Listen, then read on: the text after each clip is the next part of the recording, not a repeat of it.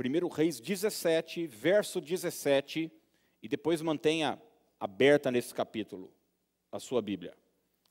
Depois disto, adoeceu o filho da mulher, da dona de casa, e a sua doença se agravou tanto que ele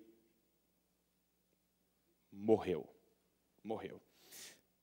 Gente, eu não sei quantos aqui sabem, mas eu eu sou um sofredor em relação a futebol. Meu pai, é, quando criança, tinha um, tinha um primo que morava no Rio de Janeiro. Ele foi passar umas férias lá no Rio de Janeiro, estou falando dos anos 60. E esse priminho dele lá, ele tinha, sei lá, sete, oito anos, era botafoguense. Na época que o Botafogo tinha Garrincha, e companhia limitada, a seleção brasileira, metade era do Santos, Pelé e, e companhia, e a outra metade era do Botafogo.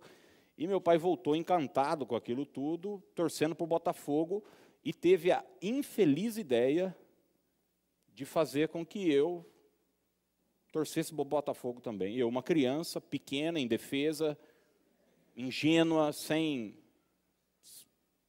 sem saber o que se passava, comecei a torcer para o Botafogo. Porque assim, gente, você muda de namorada, você muda de empresa, você muda de profissão. Até de esposa dá para mudar hoje. Não estou dizendo que é para mudar, estou dizendo que dá para mudar. Mas de time de futebol você não muda. E eu carrego esse. É uma espécie de desgraça, de maldição. Porque não tem outra explicação.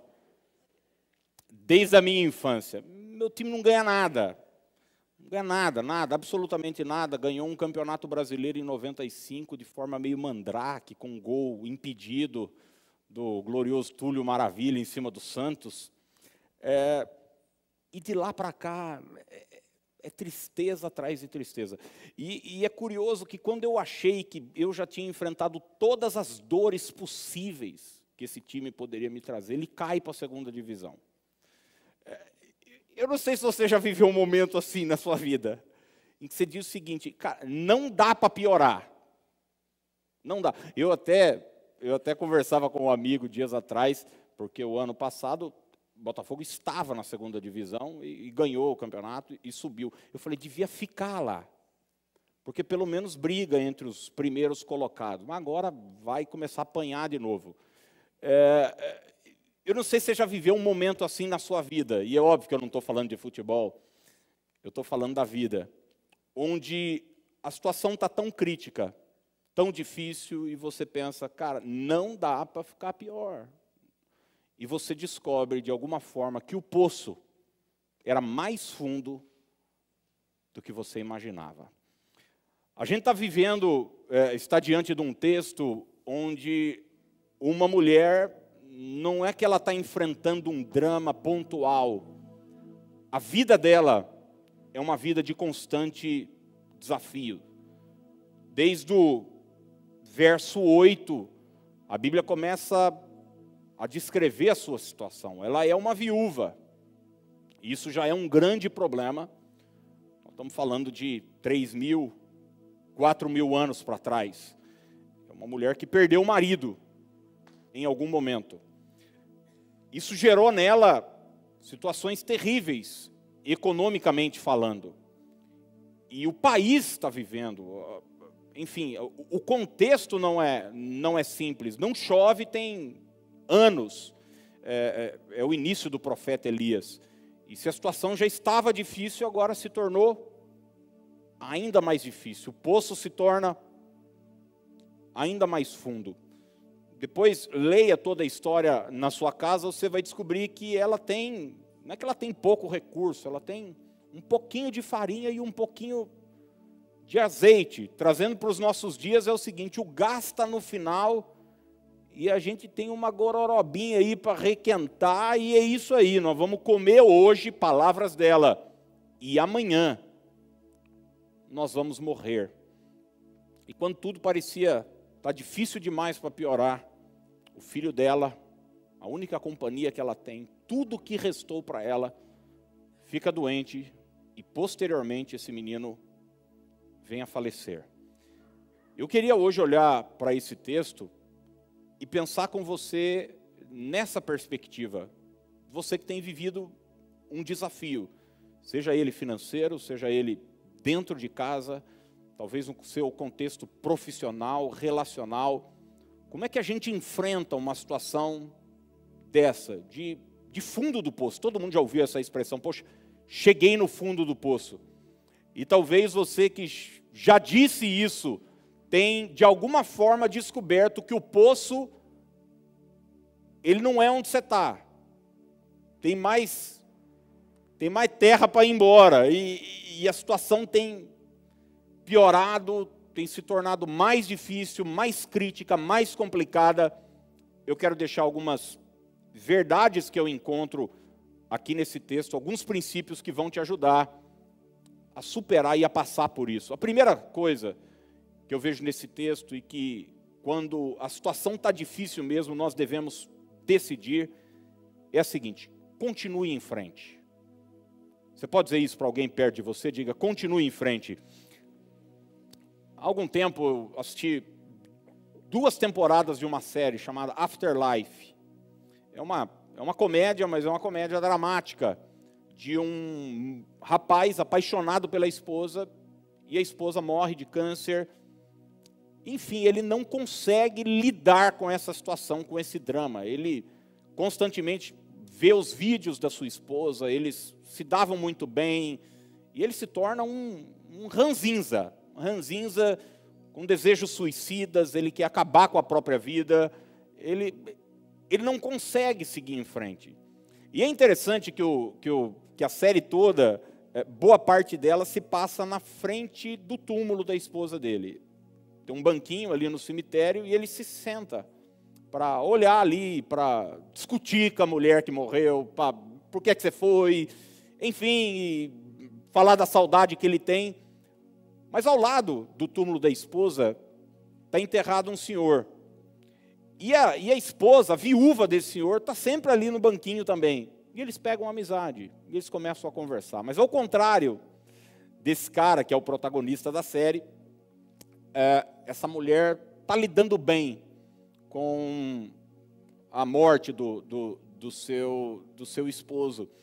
E, e eles conversam, e ela tenta tenta aconselhá-lo, ele quer tirar a vida, ele já ameaçou se suicidar algumas vezes. E, e em algum momento da série ela chega para ele e diz o seguinte: você precisa pôr uma coisa na sua cabeça, que eu aprendi com tudo isso. A vida continua. E você precisa resolver o que é que você vai fazer com essa vida aqui, que continua, que segue. Talvez não do jeito que você queira, talvez não do jeito que você planejou, talvez não da maneira como você sonhou ou gostaria, mas a vida está aí. Os anos estão aí pela frente e você precisa tomar a decisão de seguir em frente. Sua empresa fechou, mas sua vida não acabou. Foi algo na sua vida que não deu certo. O cônjuge foi embora, mas sua vida não acabou. Você perdeu um familiar, mas sua vida não acabou. Tome hoje uma decisão de seguir em frente. Eu conversei certa vez com uma pessoa que perdeu um filho. E ela disse o seguinte: é como você perdeu um braço ou uma perna. Você vive, mas vive sem um braço sem uma você tem que se adaptar, mas uma coisa é a vida continua. A vida está aí para ser vivida. Quantos de nós já dissemos isso? Minha vida acabou. Mas você está aí. E eu estou dizendo isso porque o verso 10 traz um, um princípio que eu acho lindo, uma expressão.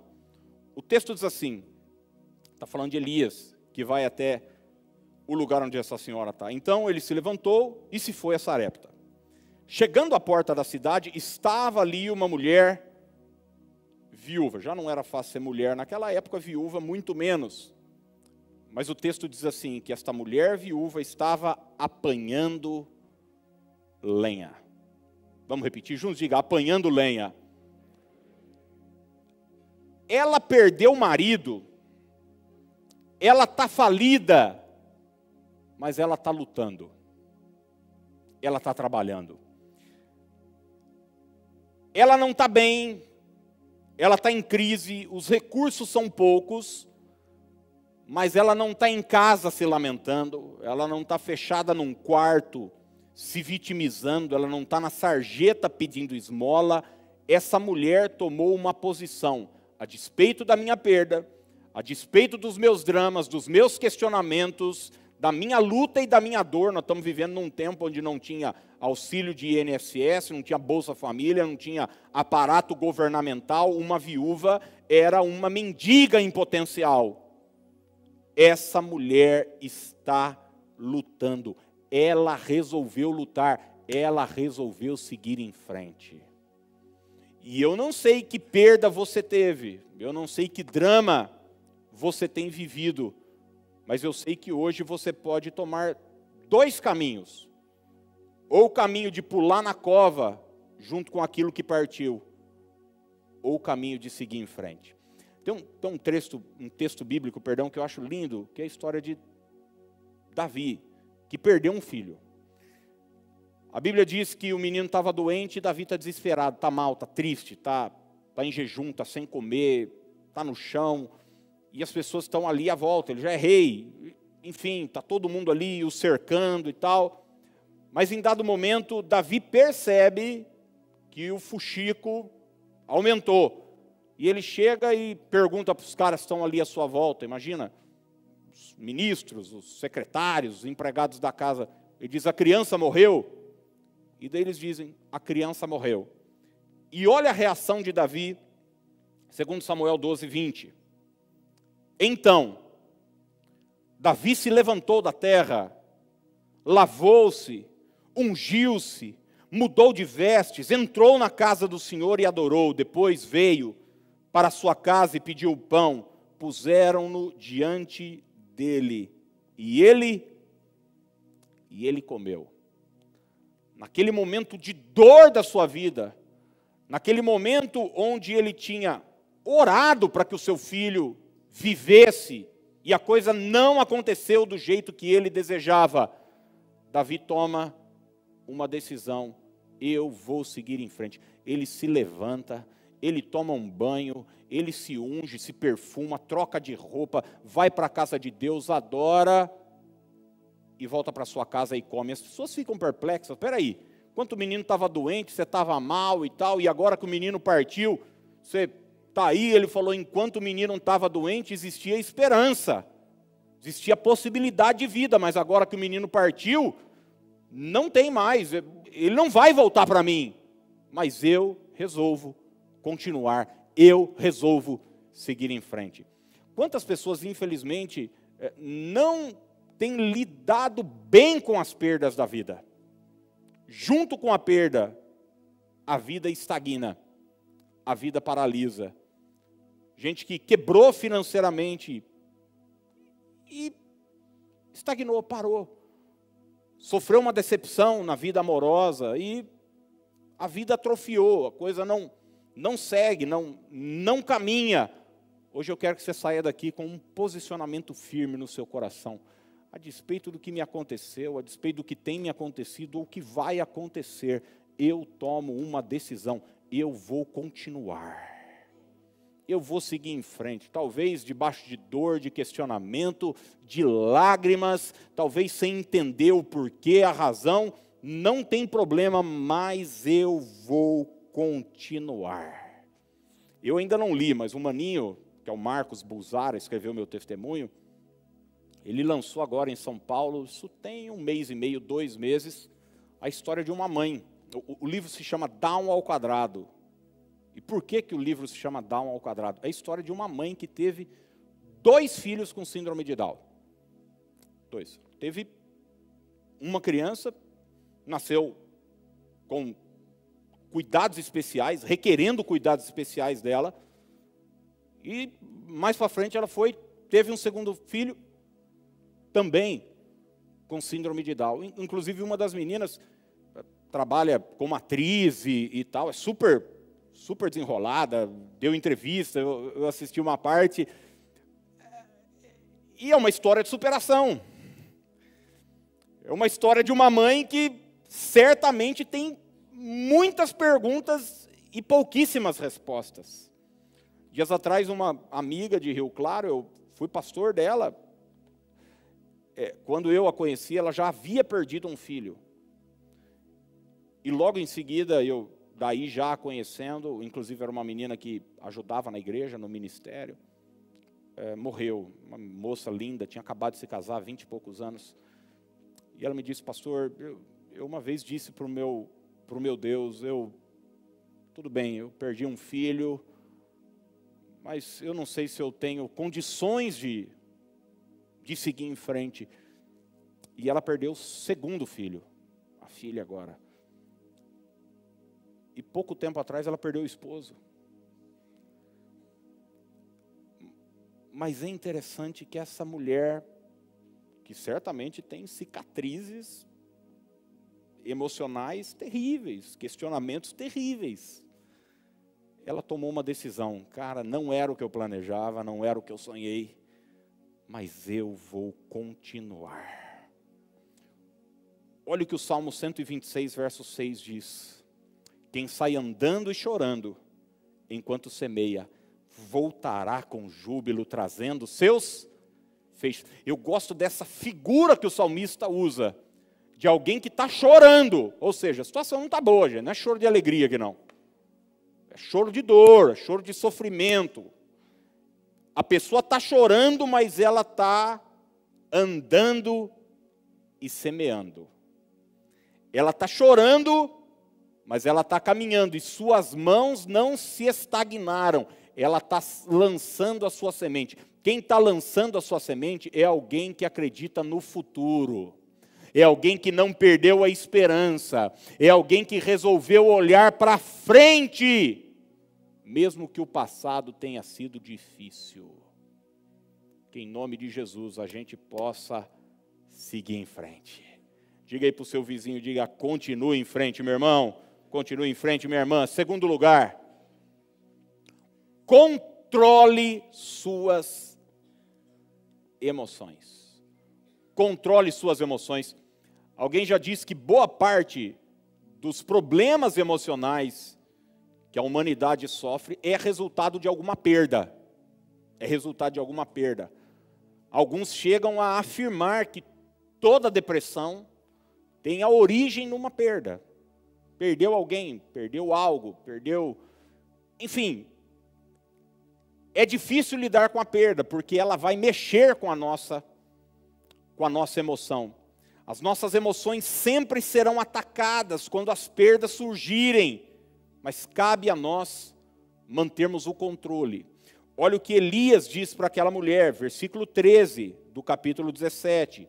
Elias lhe disse, palavra de Elias para ela: Não, não temas. Porque, gente, quando você está apanhando da vida, o medo sempre vai querer pautar suas decisões, suas próximas decisões. É sempre assim, sabe aquela coisa, cachorro mordido de cobra tem medo de linguiça. Isso não é versículo não, viu gente? É. é. Depois alguém pergunta, qual é o texto mesmo? Não. Cachorro mordido de cobra tem medo de linguiça. Você fica arisco. Você fica arisco, você perdeu o marido, Aí você diz, cara, a situação está ruim, daí piora, financeiramente, está tudo difícil. E daí você tende a deixar com que o medo paute suas próximas decisões, suas ações. Como é que eu vou agir? Você não age mais de forma lógica, racional, porque o medo é irracional. O medo é irracional você ter medo de barata, por exemplo. É irracional não tem lógica. Você vai ver que a maioria dos nossos medos não tem fundamento algum, mas acontece que eles vêm. E se eles assumem o controle, nós estamos à mercê do nosso medo. Por exemplo, você perde um namorado, uma namorada, noivo, uma noiva, você tende a pautar sua próxima relação pelo medo da perda, que nem existe ainda. Mas daí é o seguinte: ou você torna-se uma pessoa extremamente ciumenta, possessiva, e daí você sufoca a relação, é, e daí você diz: não, eu não vou perder a segunda vez. Ou você se fecha e diz: quer saber? Eu não vou me frustrar de novo. E daí o medo de perder te faz nem ter mais. Você perdeu dinheiro, e daí, para não correr o risco de perder lá na frente de novo, você se torna avarento, acumulador. E daí, enfim, o medo não pode ser o nosso conselheiro. Olha o que Lucas 8,49 vai nos dizer. Falava ele ainda, quando veio uma pessoa da casa do chefe da sinagoga, dizendo: Tua filha já está morta, não incomodes mais o mestre. A história de Jairo, ele vai atrás de Jesus porque a menina está doente. E quando ele chega uh, até Jesus, eles começam a caminhar em direção da casa de Jairo. No meio do caminho, chega essa notícia: a situação piorou. O poço se tornou mais fundo. A menina está morta. Olha a reação de Jesus e a palavra de Jesus para Jairo diante de tudo isso. Lucas 8,50. Mas Jesus, ouvindo isso, lhe disse: O que é que Jesus disse para Jairo, gente? Não, não temas, crê somente e ela será salva. Não tenha medo, Jairo. Jairo, você não controla o que aconteceu com a sua filha. Você não controla as circunstâncias da vida, mas você tem a capacidade de controlar suas emoções. Infelizmente, a gente está vivendo num tempo onde as pessoas perderam o controle das suas emoções, entregaram o controle das suas emoções às circunstâncias, à opinião dos outros, às lutas que estão vivendo. Mas 2 Timóteo 1,7 nos diz, e a gente precisa se agarrar a essa verdade da Escritura, palavras de Paulo a Timóteo, porque Deus não nos tem dado espírito de covardia. Em outra versão diz de medo ou de temor, mas de poder, de amor e de moderação. Se o diabo, as circunstâncias, as dificuldades da vida estão buscando trazer medo para você, descontrole emocional, o Espírito de Deus te traz poder. Poder para vencer, poder para passar por isso, poder para enfrentar essa dificuldade. Terceiro lugar, se você está vivendo um tempo onde descobriu de alguma forma que o poço se tornou mais fundo, abrace as promessas de Deus. Abrace as promessas de Deus. Porque a situação à sua volta te traz uma voz. As pessoas à sua volta estão talvez olhando para você e dizendo: deve ter alguma, alguma coisa errada com essa moça, olha só a situação que ela está, nada dá certo. Deve ter alguma coisa de errado com esse. Assim como os amigos de Jó surgem ali em dado momento e começam a, a palpitar. Mas nessa hora de dificuldade, de luta e de dor, nós precisamos estar abertos para a voz de Deus, para o que Deus tem a nos falar. E olha a palavra de Elias para essa mulher, 1 Reis 17, 14. Porque assim diz o Senhor. Você já imaginou quantas vozes estavam atormentando aquela mulher? Vozes do passado, da dor, a fome assolando, a, a, vozes de um futuro incerto. Mas Elias chega para ela e diz o seguinte: Ô oh, senhora, Deus tem algo para dizer também. É bom saber disso, né, gente? Porque às vezes a gente está tão ligado a, ao que o medo está falando, ao que a nossa ansiedade está falando, que a nossa dor pessoal está falando, e eu costumo dizer o seguinte: que isso é uma questão de frequência. Você se lembra de uma coisa que tinha antigamente chamava rádio? Quem é que ouvia rádio? É, é, você, você ouvia a frequência que você colocava. Então estava lá as ondas todas lá, Jovem Pan, Transamérica, Alvorada, Educadora, Rádio Municipal, tudo, tudo, tudo, tudo. Está tudo ali. Você ouve a frequência que você liga. E às vezes a gente está sendo tão atormentado porque nós estamos na frequência do medo, na frequência da dor, da opinião dos nossos críticos. Mas nesse momento, assim diz o Senhor. Colocar na frequência de Deus, abraçar o que Deus tem para dizer, a promessa de Deus, o Deus de Israel. A farinha da tua panela não se acabará, o azeite da tua botija não faltará, até o dia em que o Senhor fizer chover sobre a terra. Versículo 15 e 16 foi ela, e fez segundo a palavra de Elias, assim comeram ele, ela e sua casa muitos dias, da panela a farinha não se acabou, e da botija o azeite não faltou, segundo a palavra do Senhor por intermédio de Elias. Ah, gente, tem que mudar a frequência tem que abraçar a promessa de Deus. Às vezes a gente vem para o culto, ou no nosso momento devocional diário, você abre a palavra de Deus, recebe aquela palavra, poxa, o Senhor é meu pastor, nada me faltará. O meu Deus, segundo a sua riqueza em glória, há de suprir em Cristo Jesus cada uma das minhas necessidades, e você vai lendo, Deus cuida dos pássaros, Deus cuida dos lírios do campo, busque o reino de Deus e as demais coisas vos serão acrescentadas. Ou seja, você está cheio de promessa de provisão para a sua vida.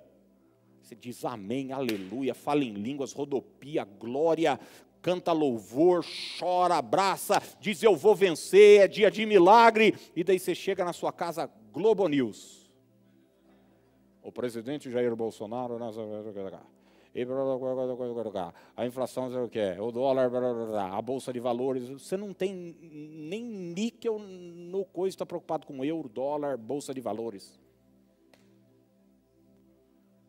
Você diz, ah, a bolsa de Xangai, que é bolsa de Xangai? A Nasdaq. E daí aquilo começa a te apavorar. Você tem uma palavra de Deus liberada e você tem a opinião da família Marinho ou da família Macedo, se ligar na Record, ou seja lá quem for. E daí sabe o que a gente resolve? Dar audiência a essas vozes todas que estão aí. Mas deixa eu dizer uma coisa para você: o que essas vozes dizem vai passar, os céus vão passar, a terra vai passar. Jesus disse: Mas as minhas palavras jamais passarão. Jamais passarão, jamais passarão. As circunstâncias mudam, a opinião das pessoas muda, a bolsa de valores muda, gente, o dólar muda, a variação muda. Mas a minha promessa de provisão continua estabelecida. Eu sou o teu Deus e eu vou cuidar de você. Abraça isso como verdade. Jairo tinha diante dele a opinião daqueles que chegaram na sua casa e a opinião de Jesus. Lembra do, do pica-pau? Quem assistia aqui?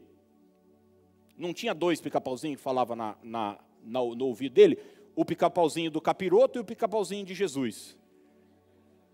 O vermelho era o de Satanás, que falava coisa ruim para ele e tal. E o azul era de Jesus, que falava coisa boa. E, e, é, e é assim na nossa vida. A gente tem a voz do inferno constantemente querendo nos apavorar mas a gente tem a promessa de Deus para nos trazer uma paz que excede todo o entendimento.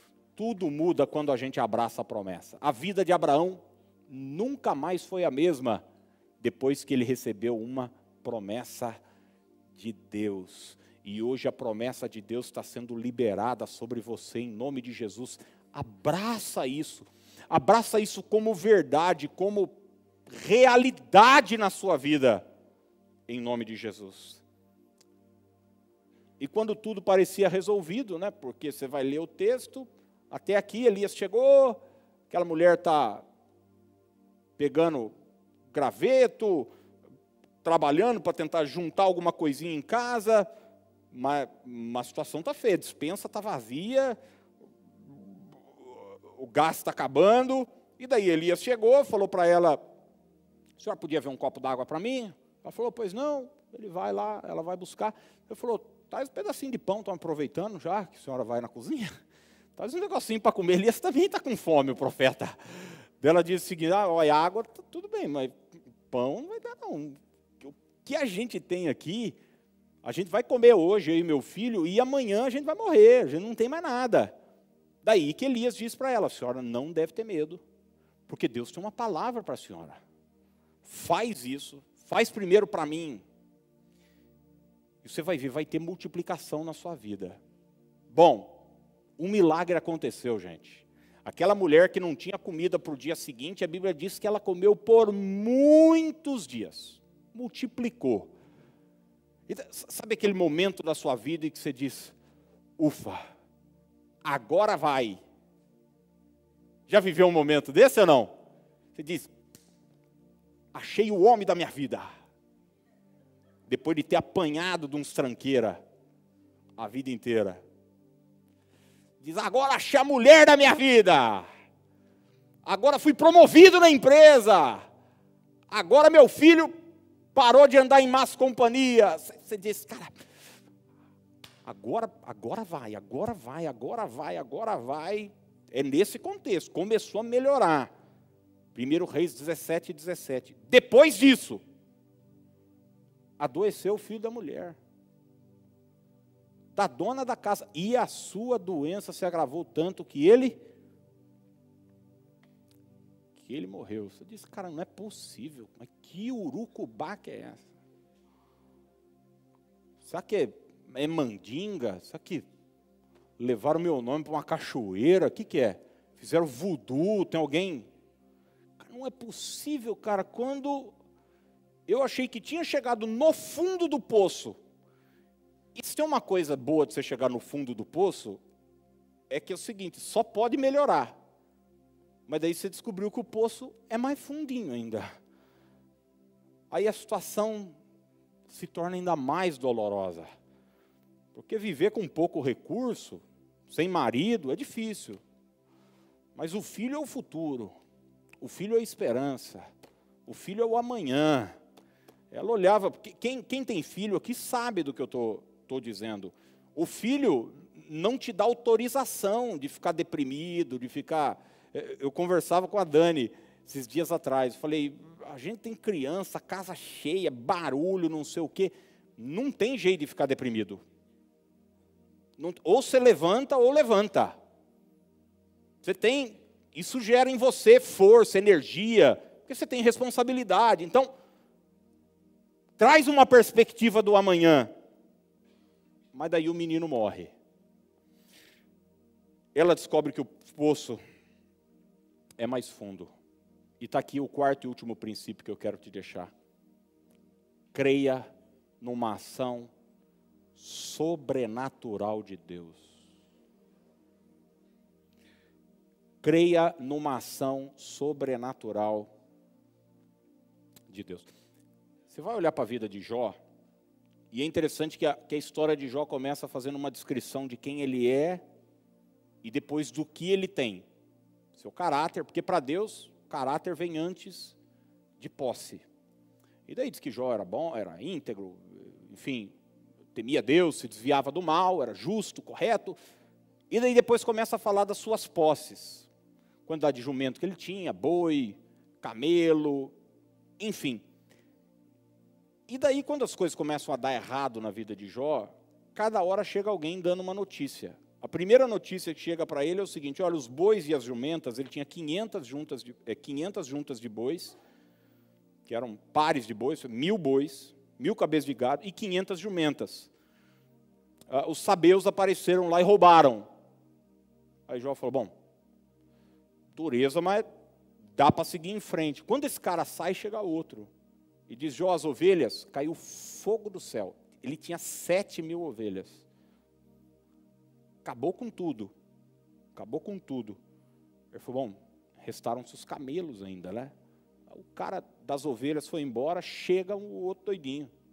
Diz Jó, os caldeus levaram seus camelos, três mil camelos. Aí eu penso que Jó respirou fundo falou, bom, mas ainda tenho os meus filhos, né? Daí chegou a triste notícia, Jó. Todos os seus filhos estavam reunidos dentro da casa do irmão mais velho. E bateu um vento lá, a casa desabou, morreu todos os seus dez filhos. Nesse momento, Jó descobriu que o poço era mais fundo, que a dor do camelo não era nada comparada à dor que ele estava enfrentando. E tem um verso no capítulo 5 de Jó, versos 8 e 9, que eu acho extraordinário, que serve para momentos assim da nossa vida, de dor, de sofrimento, de dificuldade. Ele faz, diz para Jó o seguinte: Se eu fosse você, buscaria Deus, lhe apresentaria minha causa, e agora ele diz a razão pela qual Jó deve orar, buscar Deus, crer numa ação sobrenatural. Ele diz: Ele, Deus, faz grandes coisas, maravilhosas demais para entender, e realiza milagres incontáveis. Ele diz: Jó, eu sei que a perda foi dolorosa, o baque foi difícil, mas tem uma coisa, Jó, se Deus entrar nessa situação, tudo pode mudar. Busque a Deus, Jó. Creia numa ação sobrenatural. Humanamente falando, não há o que fazer mais. Mas se você buscar a Deus, se você ir para o altar, Jó, pode acreditar, vai haver uma intervenção do céu. E é exatamente isso que acontece aqui na história dessa mulher. Porque agora o menino morreu, está no quarto, humanamente falando, o que é que nós vamos fazer? Vamos fazer um, veio o enterro do menino. Mas Elias chega para a mulher e diz o seguinte: me dá o um menino aqui. E ele toma o menino no colo e leva para o quarto. Olha só, 1 Reis 17, 21 e 22. Estendendo-se três vezes sobre o menino, clamou ao Senhor e disse: Ó oh, Senhor meu Deus, rogo-te que faças a alma desse menino tornar a entrar nele o Senhor atendeu a voz de Elias e a alma do menino tornou a entrar nele e reviveu. Eu não sei se você sabia isso, a, a, a, Bíblia conta algumas histórias de ressurreição. O filho da Sonamita, aquele cara que foi lançado no túmulo de Eliseu, bateu nos ossos de Eliseu e ressuscitou, a filha de Jairo, Lázaro, a filha da viúva de Naim, Eutico, que cai da janela lá em, em Atos dos Apóstolos, e Dorcas, que Pedro ressuscita também. Mas esse é o primeiro caso de ressurreição da Bíblia.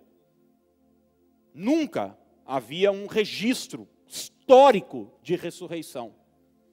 Sabe o que eu aprendo aqui, gente? Que quando nós clamamos por uma intervenção sobrenatural de Deus, Deus é capaz de realizar coisas inéditas na nossa vida coisas que o olho não viu, o ouvido não ouviu, o coração do homem não conseguiu captar, mas é isso que Deus tem preparado para aqueles que o amam. Deus tudo pode mudar. Eu encerro aqui contando uma historinha até engraçada que eu escutei há muitos anos sobre um burrinho que estava andando na fazenda ali do seu senhor, já velhinho, velhinho. E ali na fazenda tinha um poço que estava desativado. E o burrinho, desatento, já meio cego já, caiu no poço. Depois de um tempo, o fazendeiro descobriu, sentiu falta do, do burrinho, olhou e viu que o burrinho, enfim, estava no fundo do poço. Ele falou: Cara, não vale a energia de pegar e também é muito difícil resgatar um, um burro de um, de um poço. Ele chamou seus vizinhos, ele falou: também já está na hora de eu arrumar um burrinho mais novinho. Chamou seus vizinhos, falou: vocês me ajudam aqui a, a jogar terra, eu vou desativar esse poço definitivamente, porque eu vou precisar também uh, de um novo poço. Eu já mato dois coelhos numa cajadada só. Acabo com o burro e desativo o poço. E daí eles vão lá, os vizinhos se mobilizam e começam a jogar terra no dentro do poço. E o burrinho que estava lá chorando, desesperado, porque queria sair do poço, agora viu seu chefe, seu senhor, amigo, companheiro de tantos anos, jogando terra em cima dele. Jogando terra em cima dele. E ele estava chorando. Mas é interessante que quando a terra caía no burrinho, ele dava uma sacudida. Ele dava uma sacudida. E os caras jogavam a terra e o burrinho sacudia, sacudia, sacudia. Depois de um tempo, o burrinho só aqui, ó, a terra indo para baixo, ele sacudia e ia subindo. Quando não, o burrinho está na superfície. Toda aquela terra jogada em cima dele serviu de superação para ele sair daquela situação difícil que ele estava vivendo. Eu creio que as circunstâncias difíceis da nossa vida, as terras que são lançadas sobre nós, a gente pode ou ficar passivo, chorar e dizer, olha como a vida é injusta, ou a gente usar tudo isso a nosso favor e dizer, eu vou sair dessa, eu vou seguir em frente, eu vou continuar. Que em nome de Jesus Cristo, essa dor que você está sentindo, essa dificuldade que você está sentindo, possa ser uma marca de vitória que você vai carregar na sua vida.